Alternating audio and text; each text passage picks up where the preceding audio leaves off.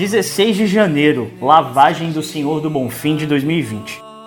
Acordei hoje 5h20 da manhã, bastante ansioso, antes até do que eu tinha programado para acordar, mas em função exatamente dessa expectativa e ansiedade para viver a nossa última lavagem como prefeito.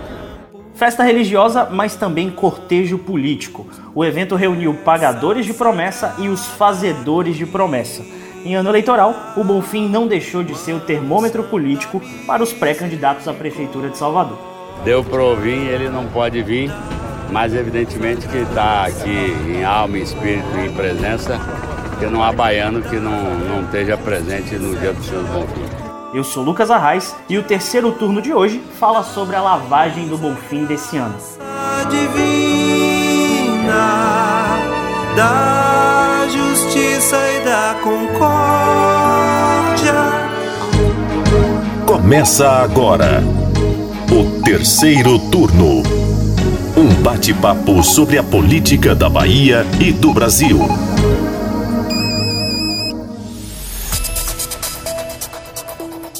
E para discutir o tema, tá quem andou os 8 quilômetros do cortejo, Rodrigo Daniel Silva, seja muito bem-vindo. Olá pessoal, vamos discutir aí a, os bastidores da lavagem do Bonfim, que todo ano é uma abertura né, do calendário político. Tá também com a gente quem não caminhou os 8 quilômetros e ficou na redação acompanhando tudo, a repórter de saúde política Jade Coelho. Bem-vindo, Jade. No ar-condicionado, né? Diga-se passar. No ar-condicionado. É, mas não foi fácil para mim também não, foi uma cobertura pesada, muita, muito material veio da rua e tem muita coisa pra gente discutir hoje. Então vamos se adiantar, tem muita coisa realmente para ser falada aqui. Rodrigo, a gente teve uma lavagem atípica esse ano. A ausência do governador Rui Costa foi sentida não só pelos aliados, mas pela organização que esses aliados é, acabaram tendo no desfile. Conta aí, como é que foi esse efeito da ausência de Rui Costa? Vamos lembrar, Lucas, que o governador Rui Costa não participou porque passou por uma cirurgia no dia 5 de janeiro, né? Ele retirou aí os nódulos da mama e, claro, ficou em repouso é, durante está em repouso durante esse período e acabou não tendo uma participação na lavagem do Bonfim. Foi a segunda vez que o governador não comparece a essa festa religiosa. Primeira vez em 2015, quando ele tinha acabado de assumir o mandato de, de chefe do Palácio de Ondina, e agora é a segunda vez que ele não comparece. E mais uma vez, né, é, assim como no 2 de julho de 2019, que ele não compareceu, estava em uma viagem ao exterior, demonstrou que sem Rui Costa não há hoje nenhuma força dentro da base governista que consiga aglutinar é, tivemos a presença do senador Jacques Wagner e tivemos a presença do vice-governador João Leão. Jacques Wagner também não pôde fazer o cortejo de 8 quilômetros porque tinha acabado também de fazer uma cirurgia e o vice-governador não conseguiu pela idade um pouco avançada. É, eu acompanhei o governo nesse percurso e senti realmente uma falta de norte. A ideia de bloco do governo não existiu. As agremiações como o PSB, como o próprio PT, saíram muito isoladas, o que acabou criando um sentimento de dispersão geral da base. A gente conversou com alguns dos deputados que fizeram um percurso e eles reclamaram realmente que sem Rui não teve muito o que fazer nesse cortejo para causar o impacto diferente do prefeito ACM Neto, que saiu com seu candidato à sucessão e foi de especial para ele, Jade, também por ser a última lavagem do Bonfim como prefeito, não foi? Exatamente. É, na lavagem do Bonfim de 2020 foi especial para o grupo do prefeito ACM Neto, Bruno Reis saiu pelo primeiro ano como oficialmente pré-candidato à prefeitura de Salvador e ele até provocou o grupo adversário, dizendo que, historicamente, o grupo de ACM Neto já se destaca nesse tipo de festa. Mas eu vou voltar um pouco à discussão da ausência de Rui Costa, é, Lucas e Jade, porque eu acho que ficou demonstrado é, uma coisa interessante nessa festa, é de que o grupo da base governista precisa se renovar. Eu encontrei a, a ex-primeira-dama do governo, Fátima Mendonça, que é esposa de Jacques Wagner, e perguntei a ela o que, é que ela achava do nome de Jacques Wagner para competir pelo governo da Bahia em 2022. E ela falou que tem faltado criatividade no grupo diante dessa especulação de Wagner ser novamente candidato. Agora eu acho uma falta de criatividade. Porque ele já fez o que tinha que fazer, foi governador oito anos, fez a reeleição, fez, aliás, a eleição de rua e a reeleição, ajudou. Agora tem que alguém pensar num substituto, né? Não? O governador é que tem que pensar em quem vai votar para substituí-lo. Eu sinto, Rodrigo, que essa, essa falta de direcionamento do PT até para formar novas alianças está tomada no partido como um todo, porque enquanto a base do prefeito Assemineto caminhou com 12 partidos aliados e um pré-candidato, a base do governador Rui Costa caminhou sem Rui, com 13 pré-candidatos, nem todos foram, mas eu queria falar do PT, porque parece que o PT dobrou a aposta. Em vez de utilizar o Bonfim para apresentar o seu pré-candidato e testá-lo perante a população, o partido do governador levou todos os pré-candidatos e fez questão de exibi-los. Todos é, caminharam ao lado do presidente municipal da sigla, o Ademário Costa, segurando uma faixa, um do lado do outro. Em entrevista, o Ademário Costa falou que quando chegar a hora, as pessoas vão ver a estrela e vão votar no 13, não importa qual seja esse nome. Mas até agora o PT não tem nenhuma definição e por conta disso os seus quatro pré-candidatos do PT desfilaram. Aí a gente vai lembrar a socióloga Vilma Reis, a secretária Fábia Reis, o deputado estadual Robson Almeida e o ex-ministro da Cultura Jucá Ferreira. Todos se elogiaram, cada um defendeu um pouco do seu ponto, mas todos caminharam ali na condição de pré-candidatos. Chama atenção, Lucas, que todo, que é quase unânime de que é preciso definir um nome para ser é, da base governista ou os três nomes como o governador Rui Costa quer, mas esse martelo nunca é, ainda não foi batido e hoje eu estava conversando com o governador, ex-governador Jacques Wagner na lavagem, e ele falou até que é preciso sim definir um nome, que não existe um nome ideal. O nome ideal precisa ser preparado durante a campanha. Né? Mas se teve grupo sem representante, teve representante sem grupo, não é, Jade? Exatamente. Uma outra ausência no cortejo foi do secretário municipal de saúde, Léo Prates que é pré-candidato à prefeitura daqui de Salvador. É, Prates participou do culto ecumênico que acontece antes do cortejo sair ali da igreja de Nossa Senhora da Conceição da Praia, mas não percorreu os 8 quilômetros até a Colina Sagrada. O motivo é que ele pediu aí à Justiça Eleitoral a desfiliação do Democratas, partido que até então era o berço político dele. Ele tem a intenção de se filiar ao PDT, mas Prates ficaria sem poder, vamos dizer assim, marchar ao lado do Democratas e também do PDT para não criar aí um, um clima ruim. Então a opção de Léo Prates foi não participar do cortejo. E outra ausência também foi do pastor Sargento Isidoro, que também é um nome forte que vem pontuando bem nas pesquisas eleitorais aqui para Salvador, mas que é evangélico e não participou da, dessa festa religiosa que é ligada ao candomblé e à Igreja Católica. Só destrinchando um pouco esse de Léo Praxis, é porque ele argumentou na justiça eleitoral que estava sendo perseguido no Democratas, né? Então como é que ele está argumentando na justiça que está sendo perseguido pelo partido e vai sair pela lavagem do, na lavagem do Bonfim no bloco do DEM? Então não tinha clima para ele participar, poderia prejudicar a intenção dele da justiça liberar ele para se filiar ao PDT e também não poderia ir no PDT num, num partido que ele ainda não está afiliado, né? Seria uma afronte aí à justiça eleitoral caso ele fosse Exatamente. no bloco do PDT. PDT que inclusive não apareceu, me parece, né? Eu pelo menos durante o percurso não encontrei nenhum das figuras do PDT. Você encontrou, Rodrigo? Eu vi um cidadão com a bandeira do PDT, só isso. Pronto, já é válido. Realmente, foi um bom fim diferente porque a gente viu muitos blocos partidários, né? Mas a gente está falando de grupo, vamos falar de grupo de WhatsApp, porque hoje o nosso repórter que está aqui, Rodrigo Daniel, revelou uma situação muito interessante que foi a saída do deputado estadual é, Soldado Prisco do grupo de WhatsApp da oposição do governador Rui Costa. Foi isso, Daniel? Teve uma votação recente na Assembleia Legislativa da Bahia sobre o plano de carreira dos policiais militares. E antes dessa votação, houve uma reunião muito tensa, conta-se os deputados ali, da bancada de oposição. Inclusive, foi comandante da Polícia Militar pedir para que os deputados da oposição votassem a favor do projeto que foi é, enviado pelo governador é, Rui Costa. E nem, nem Capitão Alden, nem Prisco queriam que esse projeto fosse votado. Eles queriam criar um desgaste para o governador Rui Costa.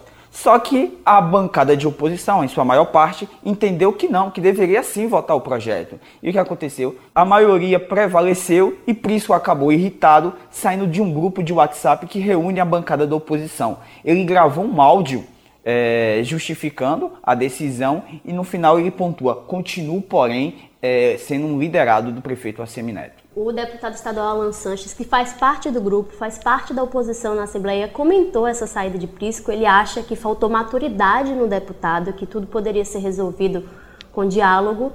Não pode. Então eu acho que o que a gente precisa ter muito é tranquilidade e maturidade. Precisa maturidade para aceitar decisões que você mesmo concordou. É bom lembrar que teve uma recente mobilização de Prisco é, para que ocorresse uma greve dos militares e na época nenhum deputado da oposição, do grupo dele, saiu em defesa dele. Muito pelo contrário. Então o líder da oposição, é, Targino Machado, pediu até que ele revisse a posição dele e desistisse da intenção de ter uma greve dos policiais militares. Isso indica que a relação de Prisco com os colegas oposicionistas já estaria aí um pouco abalada, então, desde esse episódio da greve, é uma coisa para a gente pensar, né? Já sim, os deputados eles têm demonstrado é, insatisfação com o comportamento de, de Prisco, que não tem sido um bom liderado, não tem respeitado e comunicado suas decisões ao grupo. Fala aí da ocasião em que ele e a Aspra tentaram puxar uma greve da polícia militar no estado. Mas eu vou defender aqui o soldado Prisco porque mandar áudio e sair do grupo é como também eu resolvo os meus problemas. Então o Prisco está aí sendo como todos nós, quem nunca, não é mesmo? Já mandou áudio para você, Jade? Já mandou áudio, mas a gente sempre faz as pazes. A gente é amigo, tá bom, Rodrigo Daniel? Gente, mas nessa discussão eu acho que a gente ainda não falou de um dos personagens centrais, que é a figura do vice-prefeito Bruno Reis, pré-candidato à sucessão do grupo do prefeito ACM Neto. A gente realmente não debateu muito esse, esse assunto, ele ficou apagado durante o cortejo? Um pouco por causa do prefeito ACM Neto, né, que acaba tendo ali um pouco toda a visibilidade da, da imprensa, é, do povo que está na rua. E, Neto acabou chamando muita atenção pelas cutucadas que ele deu nos adversários. Né? Primeiro, rebateu o João Leão, João Leão que disse recentemente que Neto não teria condições de disputar o governo da Bahia em 2022, que era melhor sair candidato a deputado federal. Neto rebateu de forma dura, dizendo que o vice-governador virou um puxa-saco de luxo de Rui Costa. Neto também rebateu é, o PT quando o presidente municipal do PT, Ademaro Costa, defendeu a desprivatização da cidade. Neto disse que ele faz um governo muito mais social do que o governador Rui Costa e ainda se posicionou contrário à polêmica sobre é, a venda do colégio Odorico Tavares, né, que fica ali no corredor da Vitória. Então Neto acabou um pouco ofuscando o vice-governador e pré-candidato, que é natural também e vice-prefeito, Bruno Reis, que é natural também, mas Bruno tentou ali se destacar, tentando ressaltar a união do grupo. Né? O que me chama a atenção nessa história é que o próprio Bruno, quando questionado das palavras de Leão, diz que encara as palavras do, do vice-governador como brincadeira. Ele não quis aumentar o tom contra Leão, isso porque a gente precisa lembrar que João Leão e Cacá Leão, né, aí os dirigentes do PP no estado, são recém-convertidos ao petismo baiano e eram fiéis aliados, principalmente o filho do vice-governador, fiel aliado ao prefeito ACM Neto. E Bruno está aí numa jornada para atrair partidos governistas para sua base de pré-candidatura. Ele conversa com o PDT, a gente sabe também que existe uma vontade de trazer o Podemos e há conversas também, pelo menos tentativas de conversas com o PL. Bruno Reis, na verdade, não levou tom com ninguém e foi exatamente por isso, pela essa estratégia, né? Ele evitou polêmicas. Todas as vezes que a imprensa chegou para falar com ele, ele só falou é, da beleza da, da lavagem do Bonfim, fugiu de perguntas políticas, fugiu de responder sobre o vice, fugiu de responder sobre a eleição.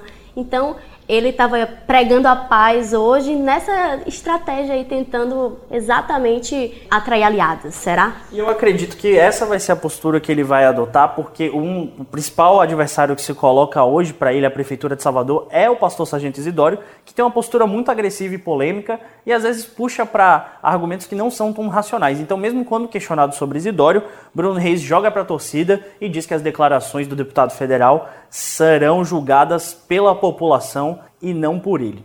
Bom, Lucas e Rodrigo, mas não só de política, viveu a lavagem do Bonfim de 2020. Teve também uma, mudanças na estrutura que incomodaram os fiéis. Primeiro, a parte do adro estava cercada com uma estrutura, o pessoal não conseguia chegar até a escadaria para amarrar as fitinhas lá naquela grade famosa do, da Igreja do Senhor do Bonfim. Isso irritou as pessoas que fizeram protestos, começaram a gritar dizendo que a situação era uma palhaçada. E também as baianas que reclamaram que não tiveram nesse ano um espaço reservado para elas. Elas que são as estrelas também da festa, que fazem a lavagem, que abençoam as pessoas, que dão o banho de cheiro. E as baianas ficaram tristes com a situação e reclamaram muito esse problema de não ter um espaço reservado para elas. Foi muito difícil e chegou aí tudo trancado, tudo, nunca, nunca. Porque as baianas ficavam, entrava e os pessoal ficava aqui, nós jogando água de cheiro, jogando tudo. Tudo isso, nunca teve isso. Fechar ali, o pessoal querendo entrar para ficar aí no portão, na grade. na grade, nada. Tudo isso. Ai, não, não, não. É do povo. É do povo. Desde o tempo de, assim, do, de cabeça branca. Exatamente. nunca teve isso. Ele vinha colado na, na lavagem, dava água às baianas. Realmente foi uma situação muito triste, porque a gente está falando de senhoras de idade que já estão fazendo essa atividade de ser baianas durante a lavagem durante 10, 15 anos e tiveram que passar no meio das pessoas, estava realmente muito lotado ali a região da Colina Sagrada. E, inclusive a gente entrevistou uma das senhoras que passou mal, ela tinha 60 anos, tentando acessar a igreja, não teve esse cordão específico para ela passar é, e acabou passando mal com a muvuca. Quem também enfrentou dificuldades para entrar na área de acesso foi a deputada estadual Fabiola Mansur. No exato momento em que ela tentou entrar ali na região da igreja, é, as pessoas ficaram exaltadas, falando que se elas não podiam passar, a deputada também não podia passar. Terceiro turno.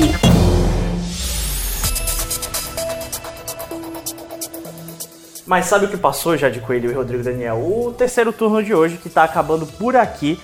A gente volta na próxima sexta-feira, mas se você quiser falar com a gente, é só publicar uma mensagem no Twitter usando a hashtag Terceiro Turno BN ou mandar uma mensagem para o arroba Bahia Notícias. O terceiro turno é gravado na redação do site e hoje contou comigo, Lucas Arraes, com a nossa repórter Jade Coelho.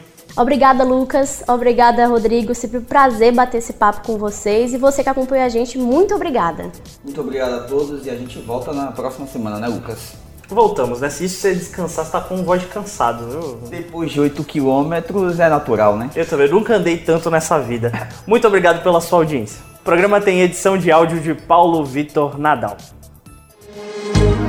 Você ouviu o terceiro turno o seu podcast semanal sobre a política da Bahia e do Brasil.